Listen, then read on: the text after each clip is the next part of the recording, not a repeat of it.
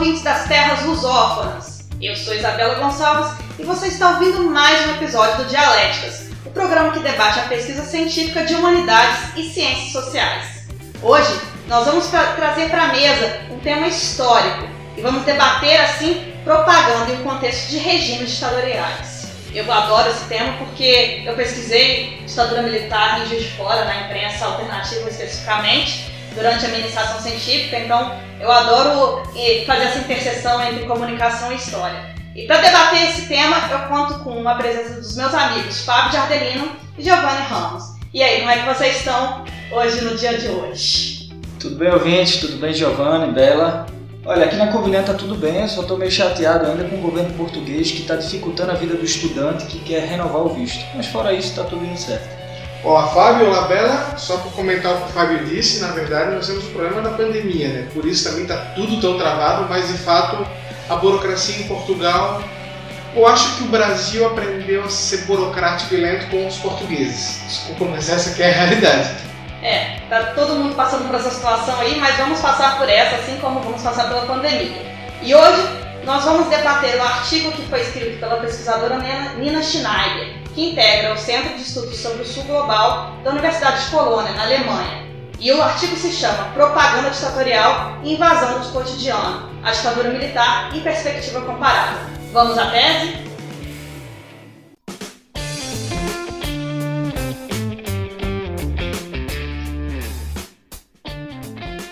Tese. Eu gosto muito desse artigo porque ele traça uma comparativa comparada do fenômeno da propaganda em regimes ditatoriais. Então, para isso, ele discute os casos do nazismo, né, o caso alemão, mas também compara com os casos brasileiros da ditadura Vargas, que seria o Estado Novo, e a ditadura militar, que é considerada por alguns estudiosos enquanto ditadura militar civil midiática, que a gente vai discutir um pouquinho também na antítese. E aí, para isso, a Nina Schneider, ela discute inicialmente os, os conceitos da, das teorias da comunicação mesmo, né? O poder, por exemplo, da propaganda. E aí ela traça aí um, um embasamento teórico que começa pela indústria cultural, em que os meios de comunicação eles eram considerados enquanto onipotentes praticamente, e eles influenciavam de forma absurda a população. Mas depois os estudos da comunicação mostraram que a propaganda sozinha ela não faz nada, ela depende também de um contexto.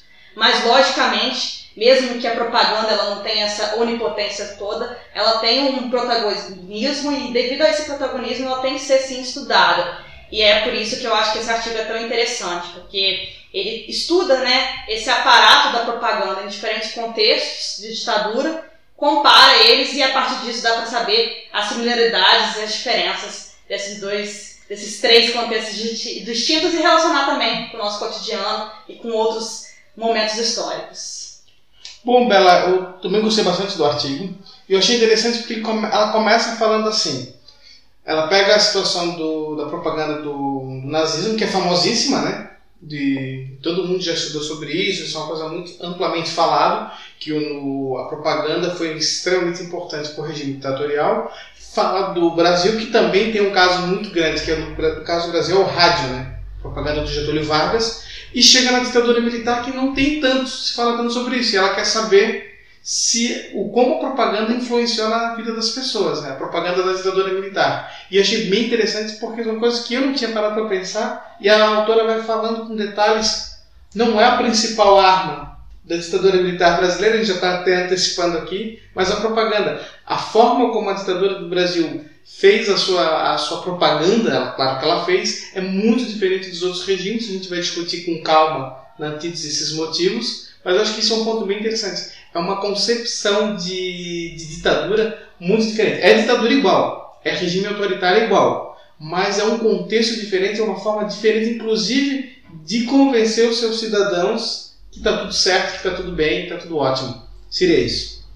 Bom, em minha tese, eu tenho que começar dizendo e elogiando aqui o artigo, o artigo é muito bom. Como o Giovanni falou na tese dele, ele traz um, um pensamento novo né, para a gente. A gente fala tanto sobre ditadura militar e pensa tanto sobre isso, mas a gente realmente nunca parou para pensar sobre a propaganda feita no, na ditadura militar. É, na minha tese eu queria deixar é trazer a questão da Embrafilme, que aí traz ao meu campo de estudo. A, a Nina Schneider ela fala sobre a Embrafilme como um, uma das únicas é, office, offices, né, um dos únicos escritórios da, do governo brasileiro militar para falar um pouco sobre a propaganda, mas eu acho que não foi nem tanto assim. Eu acho que os militares usaram a Embrafilme para não deixar com que a cultura se, se voltasse contra eles, aquela cultura feita no cinema, que é muito importante. Né? A gente vê outras ditaduras, por exemplo, a nazista e, por exemplo, a, a soviética, que usaram massivamente o cinema. E os militares não usaram, mas também não deixaram que fosse usada contra eles. Então, é, isso a gente vai discutir um pouco mais para frente, mas eu achei, no final das contas, o artigo muito interessante porque trouxe esse ponto em específico.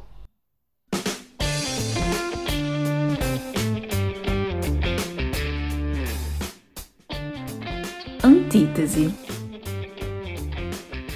Gil, uma coisa que eu gostei muito do artigo, como eu falei na minha tese, é a problematização do poder da propaganda, né? E aí ela utilizou para isso estudos dos próprios estudos de comunicadores, assim, né? E ela citou Adorno e o Horkheimer e citou outros estudiosos aí também.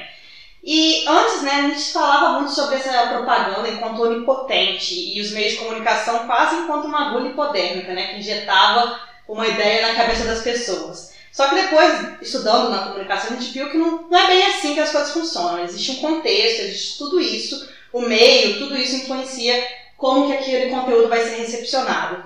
E eu gostei bastante dessa problematização porque ela culpabilizou a população pelas ditaduras de certa forma. Então ela falou assim, não, a população não pensou o que pensou por causa da propaganda. Lógico que a propaganda aí tem um, um, uma importância, mas a, a, a, população pensou o que pensou também por conta dela mesma, assim, daquele contexto, tudo isso. É possível a gente trazer assim uma linkar com o contexto de hoje e é possível a gente também discorrer um pouquinho mais sobre essa predisposição da população em acreditar e comprar uma determinada ideia, que é uma ideia fascista, ditatorial, etc? Com toda certeza, Bela. Eu lembro que uma vez eu fiz um. participava de um grupo de estudos de cinema, a área do Flávio, na faculdade, e tinha um professor que era de história, era coordenador, e eles falando sobre. Ele estava vendo o filme Triunfo da Vontade, o filme da propaganda nazista.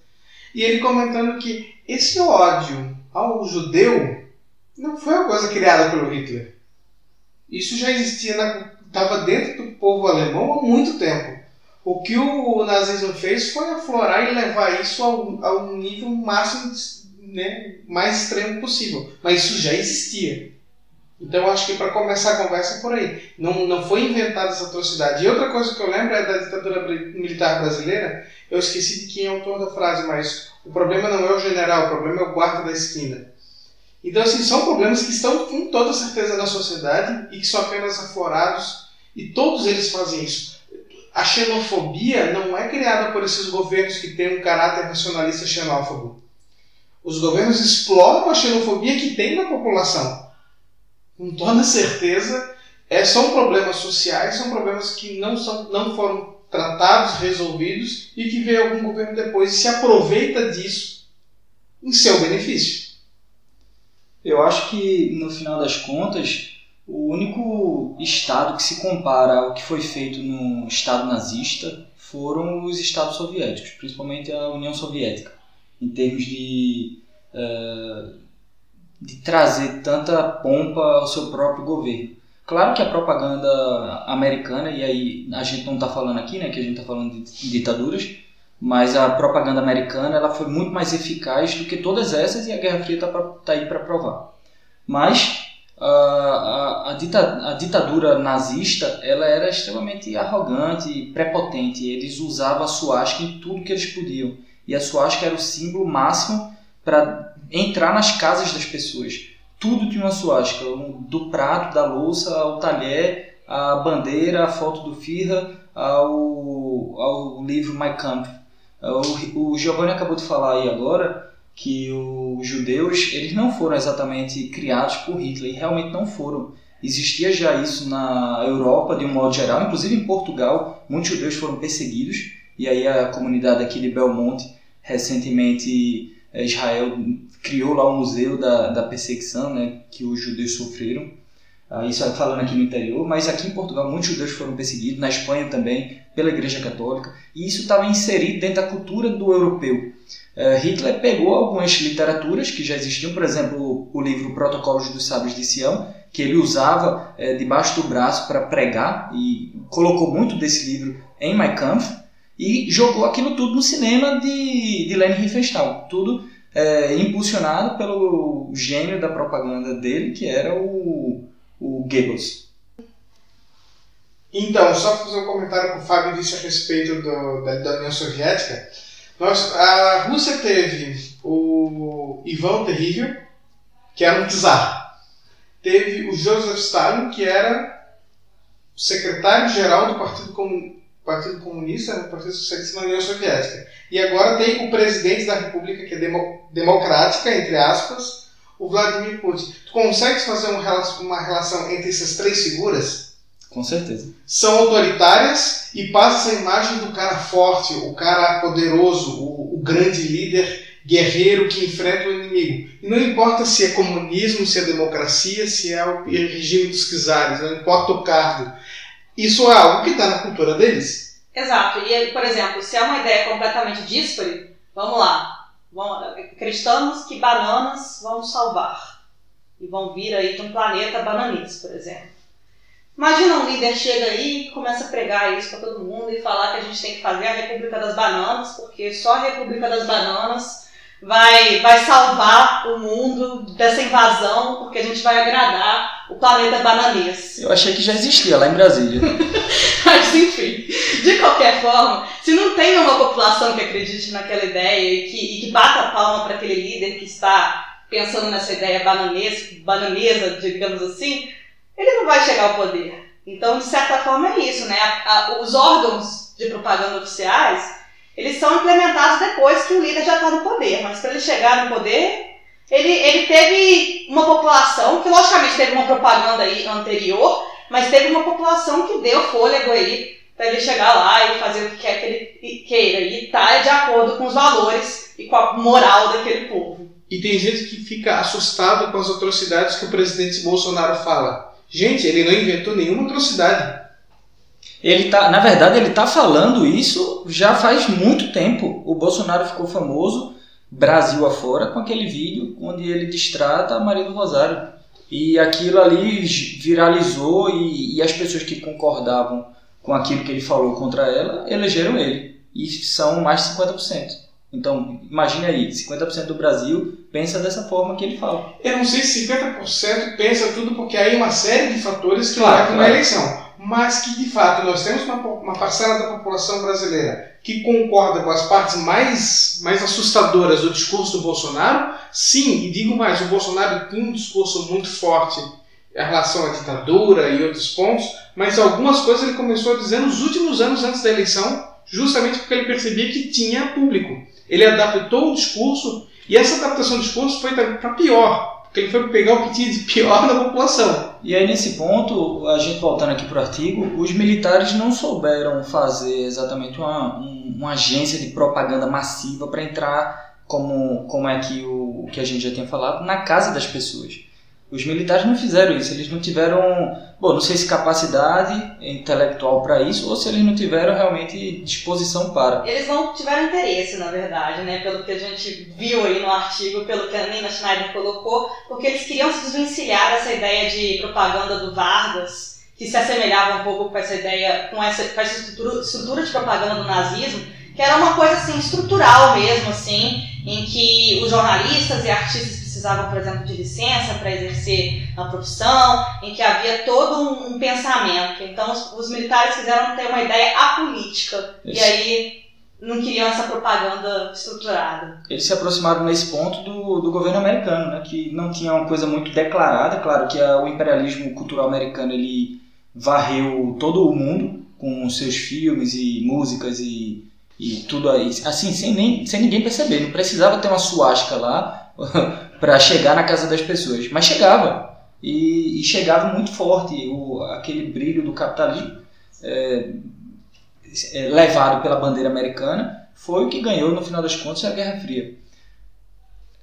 Outra coisa, a respeito ainda do, da, da propaganda do, do, governo militar, tem a questão que eles não fizeram isso, o artigo mostra bem que eles não quiseram, não quiseram porque eles não tinham um plano, um projeto ultranacionalista. A ditadura militar brasileira, ela é uma ditadura, ela não é democrática, ela cerceou direitos, ela matou pessoas, mas ela não é ultranacionalista, ela nunca foi. Ela assim, não tinha esse objetivo. Assim não como o Bolsonaro também não é. Também o Bolsonaro não. também vai nessa linha. Ele também não é ultranacionalista é, na publicidade dele. E ele não tem nenhuma publicidade, um sistema publicitário tão forte como, quanto, por exemplo, o governo Lula tinha.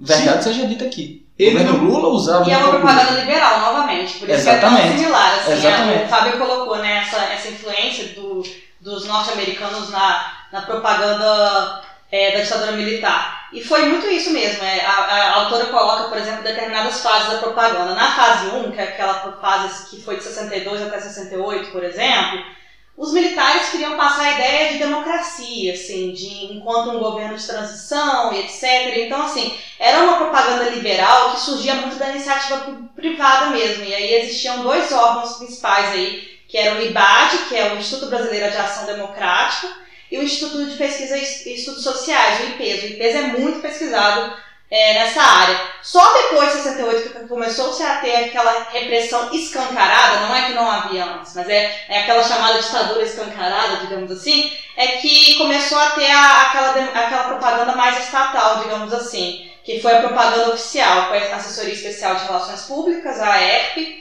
e a Assessoria de Relações Públicas, a ARP. Na verdade, o IBAD e o IPES, eles, não, eles eram think tanks desse pensamento. Né? Não, eles, eles começaram a agir antes do golpe de 64.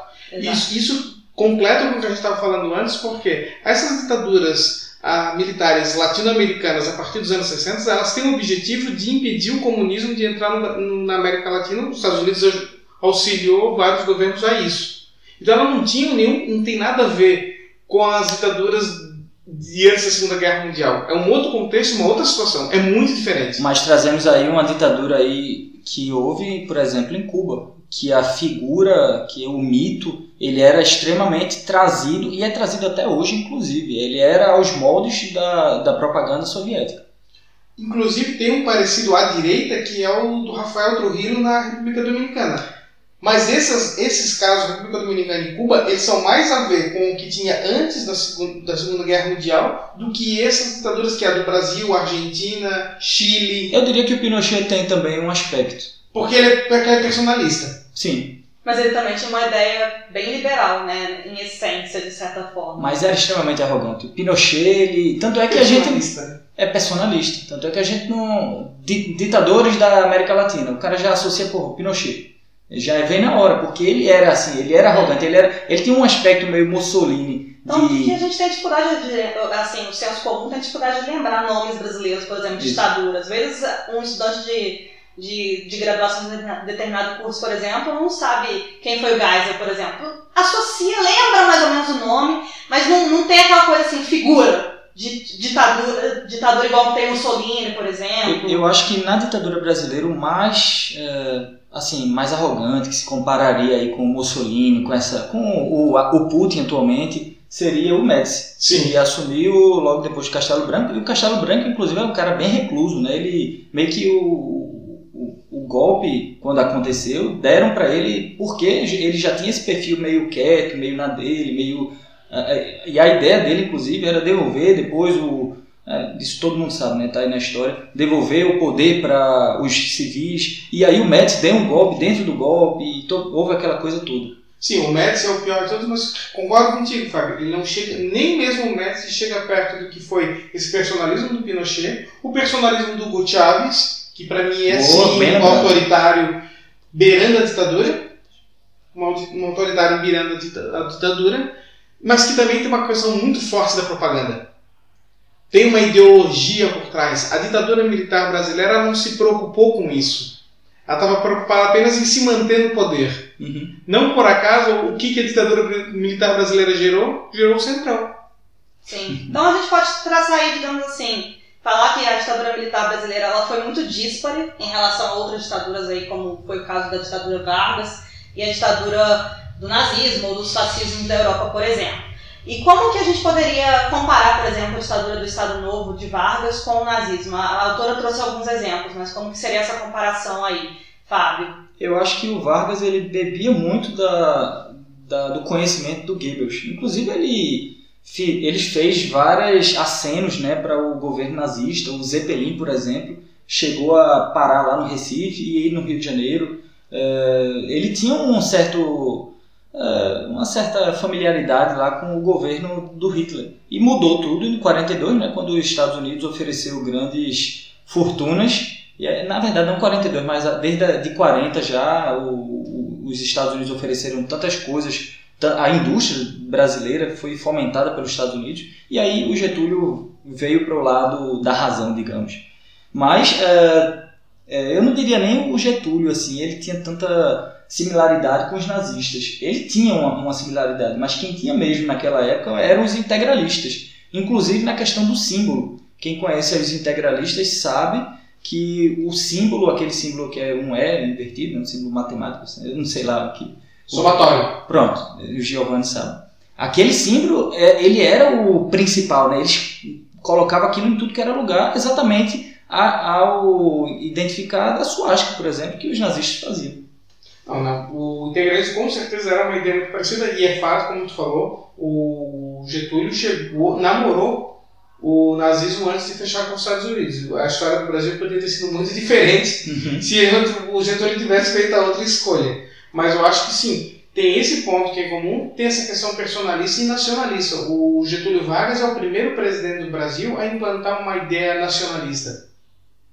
Então, esse nacionalismo europeu que é o nacionalismo europeu que gerou o nazismo, que gerou o fascismo, que gerou o franquismo na Espanha. Existe esse nacionalismo europeu muito forte.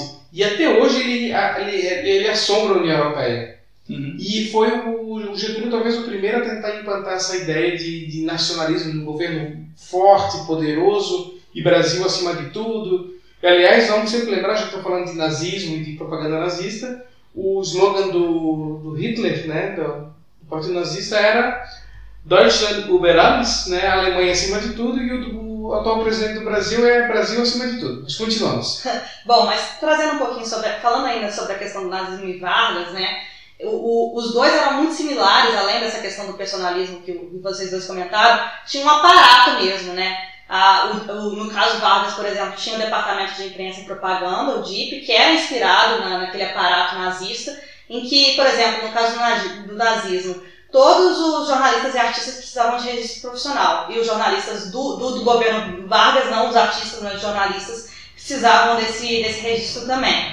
E havia também um controle no que, do que era transmitido, por exemplo, na, na, na mídia brasileira, 60% desse conteúdo era da Agência Nacional, por exemplo. E havia também, no caso do nazismo, as propagandas contra o comunismo e as notícias obrigatórias antes dos filmes começarem no cinema. Então, assim, era tudo muito similar mesmo e muito diferente da ditadura militar. Eu achei que foi bem interessante essa comparação que a autora trouxe aí. Bom, e agora eu queria saber, assim, é, que vocês falassem um pouquinho mais para mim. Que, quais outros exemplos vocês podem. A gente já trouxe alguns aí, mas para você, Fábio, é, o, o caso Vargas ele pode ser comparado com a, o caso soviético ou, ou é muito diferente? Eu acho que naquela época de 1920, começando de 20, 30, até 40, até a guerra mesmo, todas as propagandas, elas, bom, daqueles estados mais fortes, né, e aí o Giovanni falou que o Vargas trouxe isso para o Brasil, essa ideia de nacionalismo soberbo, uh, eram muito similares, né, eram, as propagandas, elas elas bebiam da fonte. A gente não criou nada, a gente bebeu do que os nazistas e os soviéticos criaram. É, desde 1917, quando os, os bolcheviques tomaram o poder, eles começaram uma intensa máquina é, cultural e ideológica. E isso foi muito utilizado principalmente no cinema, pelo um diretor chamado Sergei Eisenstein. O Giovanni até já, já deve conhecer, não sei se a Bela também conhece. Sergei Eisenstein ele era o principal é, diretor é, soviético, ele se compara a Leni Riefenstahl, que produziu alguns filmes nazistas lá da década de 30. O, o, o Sergei Eisenstein produziu, por exemplo, o ouvinte que está ouvindo agora deve conhecer o Encoraçado Potemkin, ou, por exemplo, Outubro, é, ou A Greve, é, filmes que traziam a ideia e a, a época da Revolução Bolchevique. Uh, outro filme, por exemplo, que ele trouxe e não foi finalizado é O Ivan o Terrível. O Giovanni comentou um pouco sobre ele e por que o Eisenstein fez isso. Que era para trazer aquela ideia do grande líder. É como a gente sabe, a Rússia ela sempre teve essa, esses grandes líderes, esses grandes pais. Né? O Ivan o Terrível, Augusto Czares, o Stalin, é, Lenin em algum momento e o Putin hoje, né? Não, só sobre esse assunto, até para fechar o bloco da, da antítese, quem é que fez o papel para o governo se o governo militar não fez? A sociedade civil.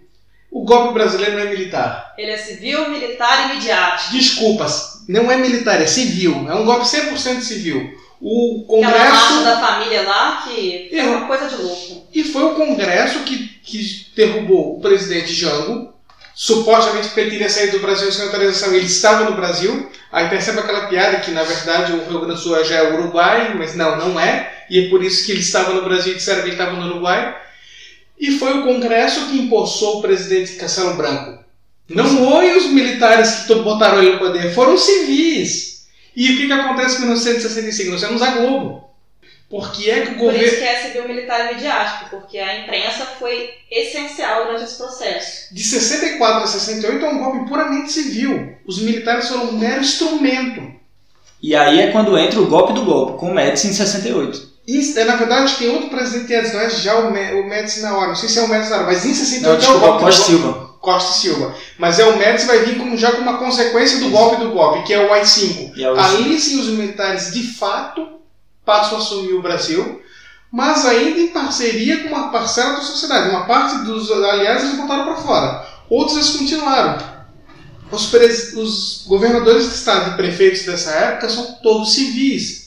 Ou seja, a propaganda aí não é a vilã da história, e sim a sociedade. O, o, lobo é o, o homem é o lobo do homem. A propaganda, das contas aí. A propaganda é, o próprio, é a própria mídia. A mídia brasileira o que, que a indústria do cinema produziu nos anos 70, Fábio? Conta pra nós. Porno chanchada. Por que, que é porno chanchada? É pra distrair a galera. Essa era a estratégia. Foi exatamente o que eu comecei a falar aqui na minha tese. Na verdade, os militares eles não usaram a indústria cinematográfica para promover eles. Eles, na verdade, destruíram qualquer tipo de oposição que poderia vir dela. Isso. Que a gente tá o vendo futebol agora foi uma propaganda. similar na Ancine também, né, gente? Vamos, vamos falar. E no futebol tá... de novo, Bela. E no futebol de novo. Em 1970, Brasil tricampeão. Isso foi uma propaganda da. O, o, Brasil tricampeão foi uma propaganda do governo militar, como o Flamengo virou no passado uma propaganda do governo Bolsonaro. Aí deixa eu, de, denunciar aqui um pouco da minha idade, mas tem um filme aí do Cacete Planeta. Um filme bem, bem fraquinho, mas é divertido de você ver. E eles falam muito sobre isso. É, é lá os militares, na, um general, e eles desfilando e fazendo aquela propaganda. E ainda tem o Bussunda, lá o Bussunda picha lá na parede, abaixo a ditadura. A Taça do Mundo é Nossa. A Taça do Mundo é Nossa, exatamente o nome Bem interessante, é um filme do Caxias Planeta, mas é muito bom.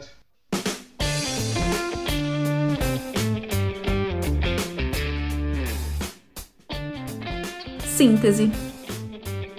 Eu trouxe esse artigo por causa da minha paixão pela história, pela memória. Eu acho que é muito importante a gente revisar sempre a história, porque assim a gente consegue traçar similaridades com o contexto atual. A ditadura militar brasileira, ela, te, ela teve uma, uma questão assim, eu acho que ela, hoje ela é tão celebrada e tão amada e tão as pessoas querem tanto voltar a ela por causa da ausência de políticas de memória que a gente tem é, em relação a esse período. A gente tem a comissão da, te, houve uma tentativa durante o governo Dilma de resgatar isso por meio da Comissão Nacional da Verdade, mas não foi suficiente. E a gente vê aí que o Brasil ele, ele, ele é diferente, por exemplo, de uma Argentina, em que as pessoas têm pavor de ditadura militar, porque existem uma série de museus, locais de memória e toda uma política educacional que mostra as, as verdades sobre aquele regime. E isso a gente não tem no Brasil hoje, e por isso que eu acho que a gente tem sim que discutir é, ditadura militar e essas questões sempre que a gente tem oportunidade. Eu acho que a ditadura militar foi uma ditadura eh, relativamente agressiva, muita gente morreu. Ela, por mais que ela não tenha usado essa propaganda mais pesada, ela foi apoiada e, e continua inclusive sendo apoiada por boa parte da sociedade civil. Uh, então ela não precisou desses instrumentos que outros governos uh, mais autoritários precisaram. ela teve uma participação da sociedade civil muito forte. Grupo Globo cresceu e é o que é hoje por conta da ditadura militar. E ele pagou, ele, ele não, não teve nada de graça ali, ele fez a propaganda militar de graça.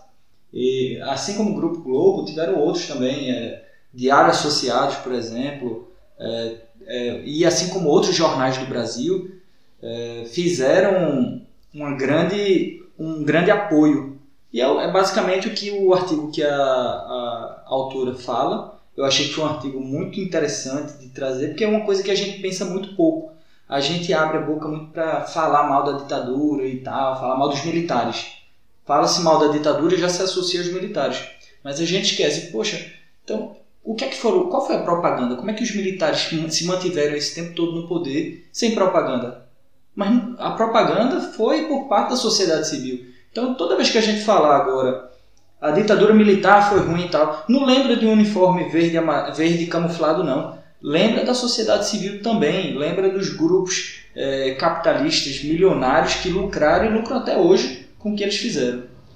Eu queria lembrar que não há nenhuma rua na Alemanha chamada Adolf Hitler, não há nenhuma praça na Itália chamada Benito Mussolini, mas há vários ditadores, não os cinco ditadores da, da ditadura militar brasileira, mas alguns, inclusive, dos mais cruéis perseguidores da população, viraram nome de ruas em São Paulo, por aí. Isso é um pouquinho mostra qual é o problema da memória.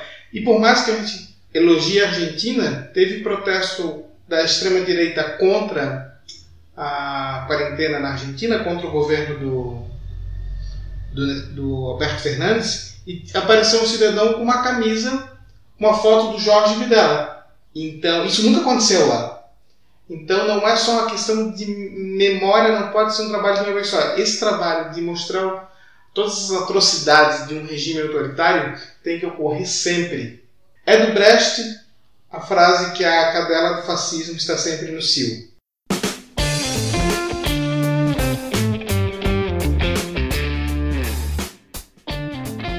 Autor da semana. Olá, ouvintes do Dialéticas Podcast. Eu sou a Bianca Toniolo, doutoranda em Ciências da Comunicação na Universidade da Beira Interior e coordenadora do GT de Jovens Investigadores da SOPCOM. A minha sugestão de leitura acompanha o tema do podcast de hoje, porém, sob uma perspectiva contemporânea, em que as redes sociais digitais disputam com os meios de comunicação social o protagonismo na formação da opinião pública. De Benjamin Moffitt, professor catedrático de política na Universidade Católica Australiana, o capítulo intitulado Populism 2.0 Social Media and the Face Allure of Unmediated Representation faz parte da obra Populism and the Crisis of Democracy, editada por Gregor Fitzy, Jürgen Mackert e Brian Turner. Este capítulo interroga uma série de suposições tomadas em consideração sobre a relação entre populismo e meios de comunicação social e estabelece quatro armadilhas para o estudo desta relação. Segundo o autor, a primeira armadilha é confundir a ausência de mediação com estar em contato com o povo, termo que Moffitt considera uma, um dos mais vagos e vazios na utilização política atual. A segunda armadilha descrita no artigo é fetichizar a natureza não mediada do populismo. Para Moffitt, a terceira armadilha é assumir que a comunicação populista online é multidirecional. Por fim, a quarta armadilha é considerar que o uso populista das redes sociais é relativamente uniforme. O texto está disponível em inglês e foi publicado em 2018 pela Routledge Londres. Para quem quer se aprofundar no tema do populismo, Moffitt lançou neste ano o livro Populism, da coleção Key Concepts in Political Theory, pela editora Wiley. Obrigada, Bianca, pela contribuição.